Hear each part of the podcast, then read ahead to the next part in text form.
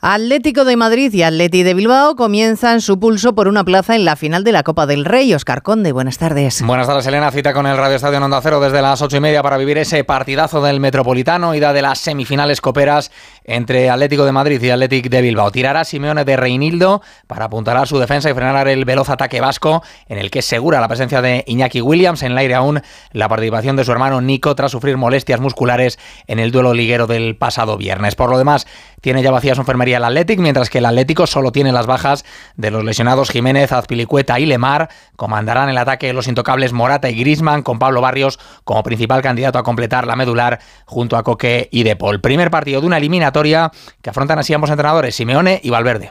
Para mí es un partido largo, pero es un partido, no son dos partidos. Es importante ganar, porque es una, es una eliminatoria, como todas las eliminatorias. Todos nos detenemos en el primero, en el segundo, y en realidad es un partido largo, que el primer tiempo se juega en nuestra cancha y el segundo tiempo se juega en campo de ellos. No son 90 minutos, son 180 minutos o más. No va a bastar con un buen partido. El equipo que haga un mal partido seguramente se va a quedar fuera. Jugamos con un equipo que es posiblemente el mejor equipo de Europa en casa, tiene unos registros de campeón y sabemos a lo que nos enfrentamos, claro.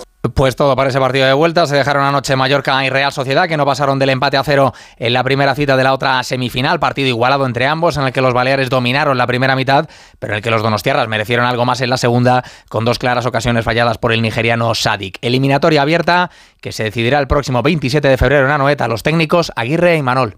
Salió como salió, vamos con la ilusión intacta y nunca puedes dar nada por sentado. Obviamente ellos son los favoritos, ni duda cabe, por el fútbol que tienen, por la plantilla que tienen. No está nada escrito, ¿eh? de verdad. Yo, yo pienso que hacen bien ellos en, en no darnos por muertos y nosotros hacemos bien en sentirnos vivos porque esa es la realidad. Hoy creo que eh, si alguno merecía ganar, y además claramente hemos sido nosotros. Una pena que no hayamos acertado sobre todo en ese segundo tiempo, porque ahora la eliminatoria, pues bueno, aunque la juguemos en, en casa, eh, sigue abierta.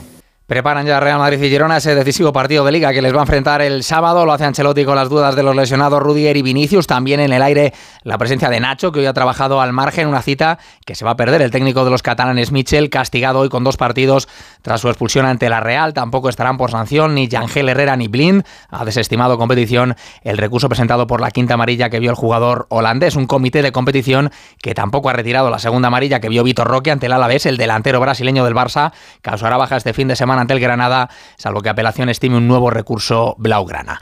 Además, duro golpe para el atletismo español, una de nuestras opciones de medalla para los próximos Juegos Olímpicos, el fondista Mokatir, ha sido suspendido provisionalmente por la Federación Internacional tras ausentarse a tres controles antidopaje. El subcampeón del mundo de los 5.000 metros ha anunciado que recurrirá, ya que dice algunas de las localizaciones para esos controles estaban equivocadas. Y en motociclismo, el italiano Bastianini ha dominado la segunda jornada de test de pretemporada de MotoGP en Malasia. El segundo mejor tiempo ha sido para el español Jorge Martín, con Mar Márquez de nuevo lejos de la cabeza en la decimocuarta plaza. La felicidad no es un destino al que llegar. La felicidad está en el camino. Y si ese camino lo haces con tu nuevo Fiat,